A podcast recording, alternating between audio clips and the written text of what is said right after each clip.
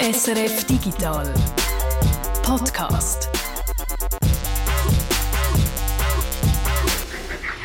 Das ist der Digital-Podcast vom Freitag, am 21. Oktober. Für uns ist es 8.56 und 50 Sekunden. Das heisst, bei mir sind es noch 3 Millisekunden mehr gewesen. Heute nehmen wir es nämlich ganz genau mit der Zeit. Das Schwerpunktthema sind nämlich die Mini-Atomuhren. Ich bin Tanja Eder. Und ich, der Peter Buchmann. Die Schweiz ist ein Uhrenland, soweit so Klischee. Manchmal stimmt eben auch das abdroschendste Klischee. Zum Beispiel eben, wenn es um Atomuhren geht, da ist die Schweiz ganz vorne mit dabei. Die besten Atomuhren kommen immer noch aus der Schweiz. In den letzten Jahren ist intensiv an einer Mini-Atomuhr geforscht worden. Auch da hat die Schweiz eine wichtige Rolle gespielt. Die Mini-Atomuhr ist ein europäisches Projekt. 14 Länder sind daran beteiligt. Die Schweiz hat den Lead gehabt.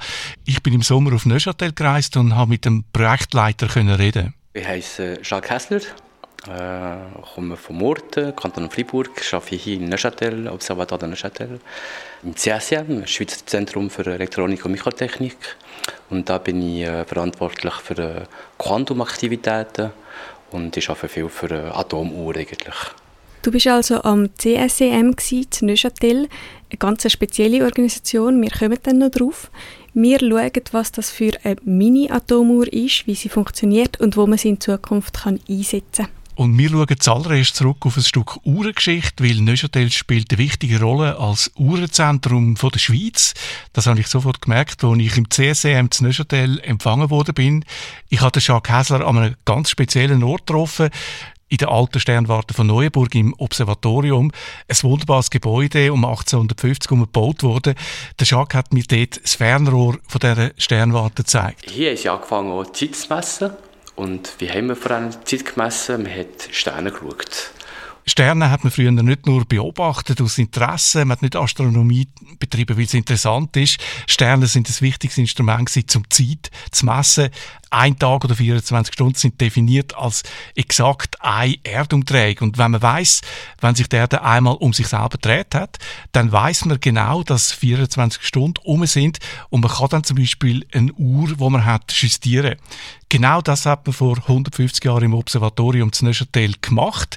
Dazu hat es ein Fernrohr gebraucht, ein Teleskop, das exakt auf der Nord-Süd-Achse ausgerichtet war.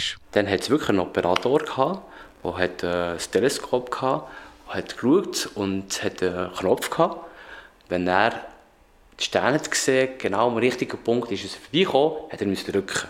Ein Mensch hat also durch ein Teleskop geschaut und gewartet, bis ein bestimmter Stern auftaucht und dann dann hat er so schnell wie es irgendwie geht auf einen Knopf gedrückt. So war es. Der hat in der Sternwarte übernachtet.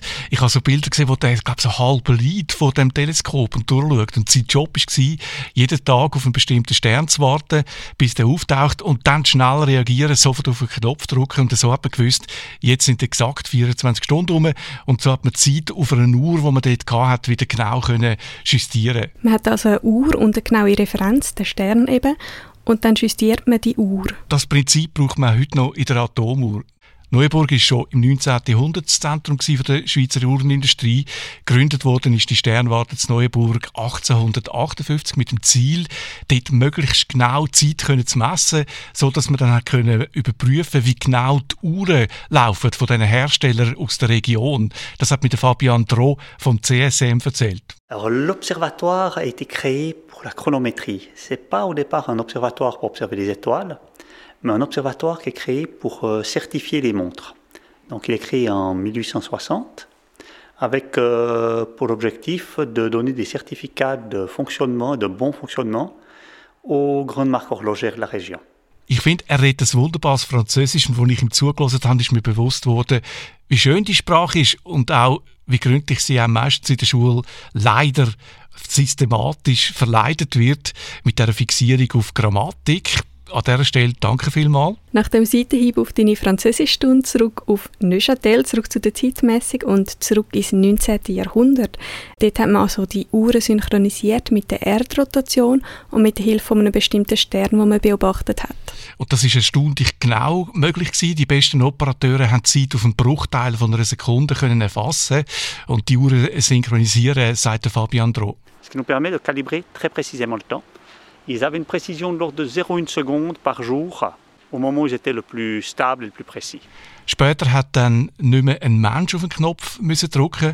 Man hat das System ausgebaut, man hat äh, einen Fotoapparat an das Fernrohr, an das Teleskop montiert und hat dann äh, Aufnahmen gemacht vom Stern, wo der auftaucht ist und hat dann mit dem Mikroskop Differenzen von diesen Aufnahmen äh, können messen, die Distanzen zwischen diesen Sternen können messen und hat so können zurückrechnen, wie falsch dass die Uhr dort gelaufen ist. Man hat so die Uhr wieder können justieren wie das funktioniert, erklärt ein Bericht von der Schweizer Wochenschau von 1956. Eine fotografische Platte hat hier die Aufgabe, den Durchgang eines bestimmten Sterns durch den Zenit festzuhalten. Viermal fotografiert das Fernrohr einen kleinen Himmelsausschnitt. Viermal wird der durch den Zenit wandernde Stern auf die Platte gebannt. Das entwickelte Bild wird unter dem Mikroskop genau vermessen. So kommt man der für astronomische und geophysische Forschungen ungemein wichtigen genauen Zeit bis auf Tausendstel Sekunden nahe und bewahrt sie durch Präzisionsuhren bis zur nächsten Messung. 1956 hat man also immer noch mit der Beobachtung von einem Stern Zeit gemessen. Ja, obwohl man Ende 50er Jahre in Neuenburg schon äh, Quarzuhren hatte. Man hat die aber auch justieren mit der Hilfe von einem Fernrohr, weil auch die Quarzuhr abweicht von der genauen Zeit. Da nochmal ein Bericht von der Wochenschau zum 100-jährigen Jubiläum von der Sternwarte 1958. Diese Quarzuhr von unwahrscheinlicher Ganggenauigkeit ist doch nur ein Werk von Menschenhand. Auch sie wird immer wieder durch das Zenitalfernrohr mit der Himmelsuhr verglichen. So hat das Neuenburger Observatorium während 100 Jahren seine Messungen fortwährend verfeinert und kann in seinem Jubiläumsjahr sozusagen die zuverlässigste genaue Zeit der Welt liefern. Und rate mal, wo die Quarzuhr erfunden worden ist. Also ich rate einfach mal ganz ins Blaue rein. Das Neuchâtel. Bingo! Die ganz erste Quarzuhr, die sind hier in Neuchâtel auch entwickelt worden und plötzlich hat die Schweiz gesagt, ja, das ist nicht, nicht so, so wichtig. Dann ist das auch nach, nach Japan gegangen und dann haben wir das verloren. Die Quarzuhr ist zwar zu Neuburg entwickelt worden, aber aufgesprungen auf die neue Technologie sind die japanische Firmen. Die Schweizer Uhrenindustrie hat die neue Quarztechnologie für Armbanduhren zwar äh, entwickelt, aber komplett falsch eingeschätzt. Man hat gemeint, für solide mechanische Uhren sei das keine Konkurrenz. Passiert ist das Gegenteil. Die Schweizer Uhrenindustrie ist von der japanischen Konkurrenz komplett überrannt worden. Die ganze äh, Industrie ist in kürzester Zeit am Boden gelegen eine riesige Krise in der Region. Ich kann mich erinnern, Mitte der 70er Jahre war ich ein Teenager gewesen. Ich habe das dort auch mitbekommen. Ich habe da einmal in der Zeitung gelesen, wie man im Jura ganze Fabrikgebäude können kaufen zum Preis von einem Einfamilienhäuschen. Und obwohl ich dann ein Teenager war, habe ich mir einmal vorgestellt, wie man da eine schöne Loft daraus machen könnte. Einfach ein bisschen abgelegen im Jura. Erfunden wurde ist die Quarzuhr also in der Schweiz. Die japanische Industrie hat aber das Potenzial gesehen von dieser Technologie und hat ein Geschäft gemacht mit dieser Schweizer Erfindung. Das ist recht blöd. Und dass das nicht mehr passiert, hat die Politik einem Beratungsunternehmen den Auftrag gegeben, sie sollen einen Weg finden, wie man so ein Debakel in Zukunft kann verhindern, dass man eine Technologie völlig falsch einschätzt und verschlaft und das auch noch eine Technologie-Trend, die man eigentlich selber erfunden hat. Ja, und das Beratungsunternehmen hat als Lösung von dem Problem vorgeschlagen, man soll eine Non-Profit-Organisation gründen, wofür der Wissenstransfer zwischen Forschung und der Industrie zuständig ist. 1984 ist die Organisation dann gegründet worden. Der Name von der Non-Profit-Organisation CSEM, also die, die die Mini-Atomuhr mitentwickelt haben. Und der Name von dem Unternehmensberater Nikolaus Hayek, er hat das Konzept vorgeschlagen und ist dann später selber als Unternehmer in die Uhrenindustrie eingestiegen. CSM ist heute eine Erfolgsgeschichte par excellence. Heute arbeiten im CSM mehr als 500 Leute, Wissenschaftlerinnen und Wissenschaftler, an den neuesten Technologien. Eben der Transfer zwischen den Universitäten und Industrie spielt eine wichtige Rolle. Sie arbeiten auf verschiedenen Gebieten, nachhaltige Energie, Nanotechnologien. Nur schon da einen richtigen Überblick zu geben, ist schwierig. Das CSM hat auch x Patente, zum Beispiel für die optische Pulsmessung in den Smartwatches. Also das, wo heute äh, eine Smartwatch haben, am Handgelenk tragen, da die grünen Blitz. Das haben sie noch weiterentwickelt. Man kann heute sogar mit ähnlicher Technologie äh, den Blutdruck messen. Und wie geht der Spruch? Jede Krise ist auch eine Chance. Wenn der Spruch stimmt, dann sicher fürs CSM. Nach der Uhrenkrise der 70er Jahre hat sich dann die Uhrenindustrie langsam erholt, auch dank eben Nikolaus Hayek. Und in Neuenburg am Observatorium hat man weiter geforscht an Spitzentechnologien zur Zeitmessung. Das zeigt der Tagesschaubericht von 1997. So sieht sie aus, die neueste Atomuhr. Im Grunde genommen kann sie das, was alle Uhren können, nämlich die Zeit messen.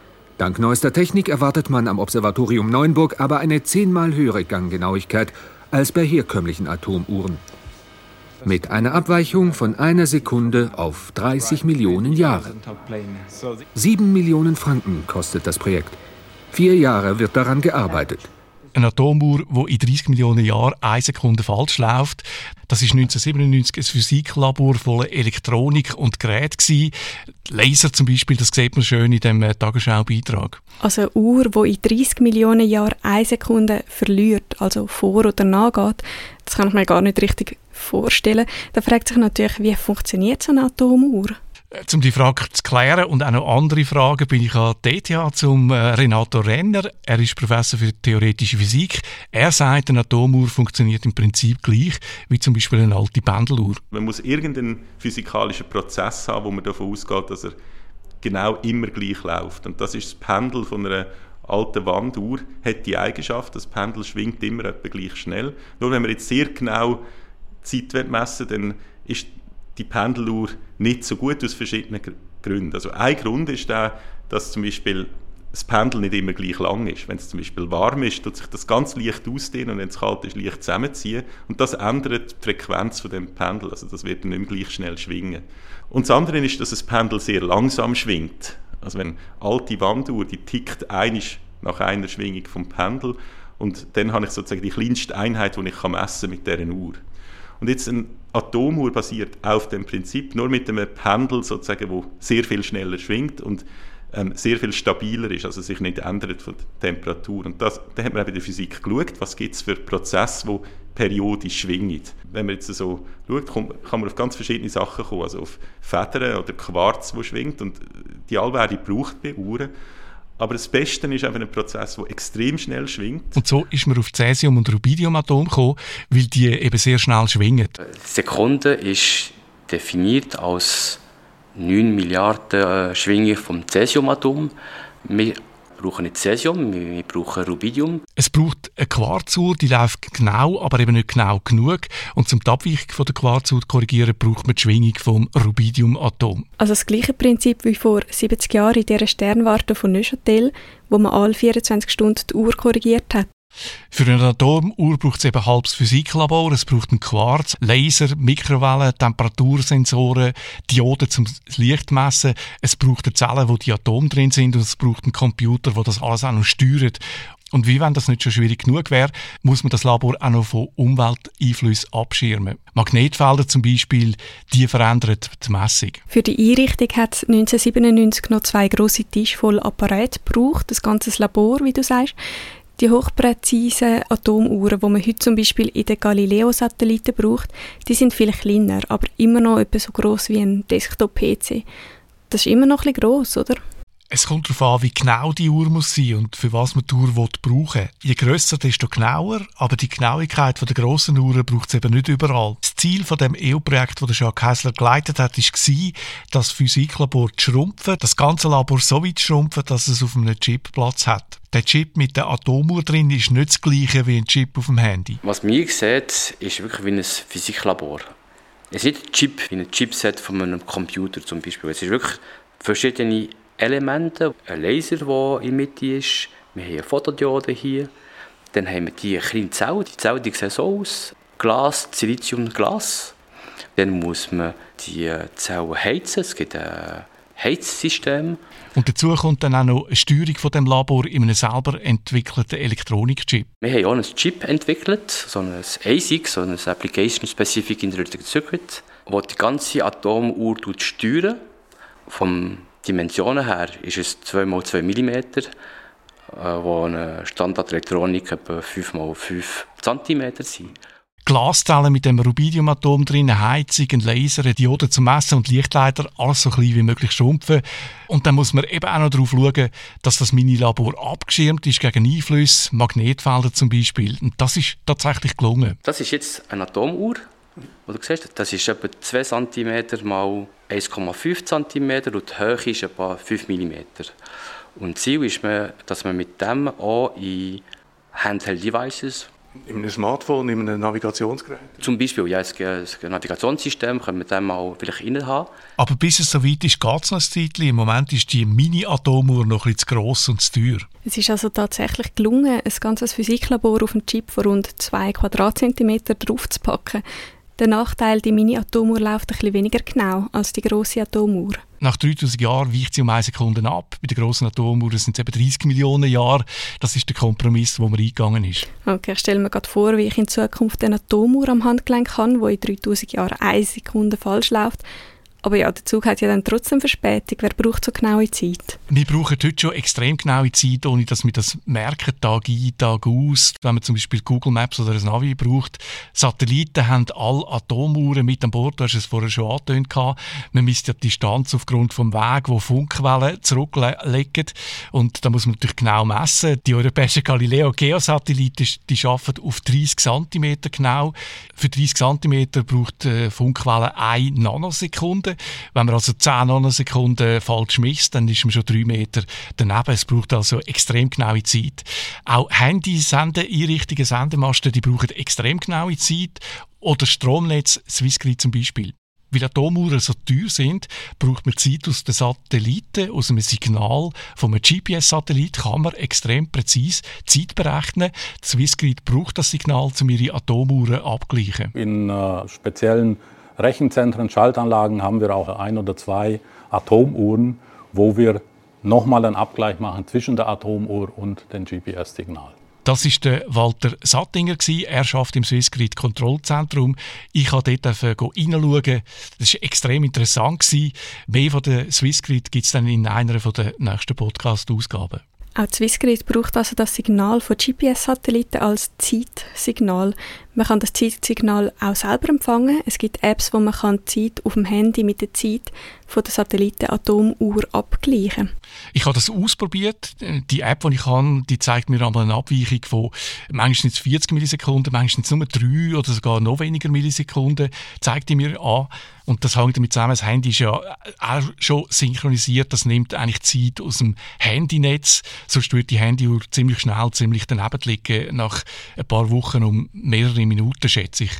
Ich fasse mal zusammen, was wir bis jetzt gehört haben.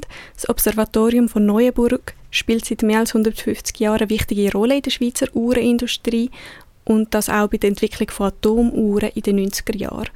Und jetzt wieder bei der Entwicklung von einer Mini-Atomuhr, da hat das CSEM das EU-Projekt geleitet.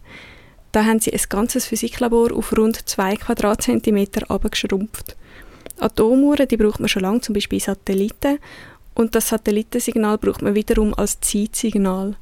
Das brauchen die, die auf ganz exakte Zeitangaben angewiesen sind, zum Beispiel das Swissgrid. Für Swissgrid könnten die Mini-Atomuhren interessant sein. Mit der Mini-Atomuhr könnte man einen Satellitenausfall überbrücken für etwa einen Tag. Das wäre eine günstige Backup-Lösung. Auch natürlich für Mobilfunksendeanlagen, die brauchen ja auch genaue Zeit. Und mit diesen Mini-Atomuhren kann man noch ganz anders machen. Man kann sie nämlich als Sensor brauchen, hat mir der Jacques Kessler gesagt. Wenn man das nicht abschirmen, dann ist unsere Atomuhr ein super Sensor. Mit dem kann man mit der gleichen Technologie andere Sensoren machen, wie Magnetometer, die äh, messen winzige magnetische Aktivität vom Kern zum Beispiel. Wir können auch Gyroskope darum bauen. Ein Gyroskop misst Rotation für Autos zum Beispiel. Aus diesen ganz winzigen Atomzellen haben wir andere Sensoren gebaut. Die Mini-Atomuhr muss ja möglichst genau abgeschirmt sein gegen Einflüsse von außen. Das haben wir gesagt, magnetische Felder zum Beispiel, Druck zum Beispiel. Das ist eine große Herausforderung. Aber bei der Entwicklung hat man dann plötzlich gemerkt, äh, statt dass man die Uhr abschirmt, könnte man die Einflüsse von außen zulassen und sie dann einfach messen. Das ist möglich, weil man den Fehler zum Beispiel vom Magnetfeld kann ausrechnen und so hat man dann aus einer Uhr einen äh, sehr sensiblen Magnetsensor gemacht. So schnell wird also ein Fehler zu einem Feature. Bei Sensoren findet im Moment eine Revolution statt. Ich glaube, das kann man sagen. Äh, es gibt zum Beispiel Pläne, dass man äh, mit diesen Magnetsensoren kann ähm, Tomographen machen, die viel viel kleiner sind als was man heute hat. Also die Röhren im Spital, dass man da so eine Art Helm dann kann anziehen. Ich will dem nachgehen und dann im späteren Podcast darüber berichten. Gut, also wir freuen uns in dem Fall auf den späteren Podcast, aber das heißt auch der jetzige Podcast ist damit abgeschlossen. Es ist 9.19 und 10 Sekunden.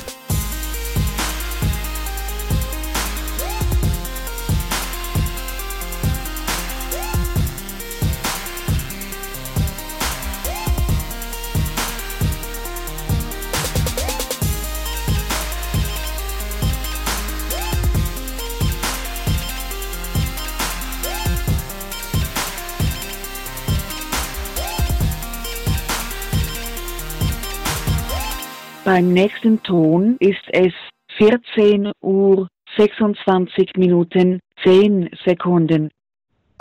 Und in dem Moment bin ich dann fertig geworden mit Zusammenschneiden von dem Podcast.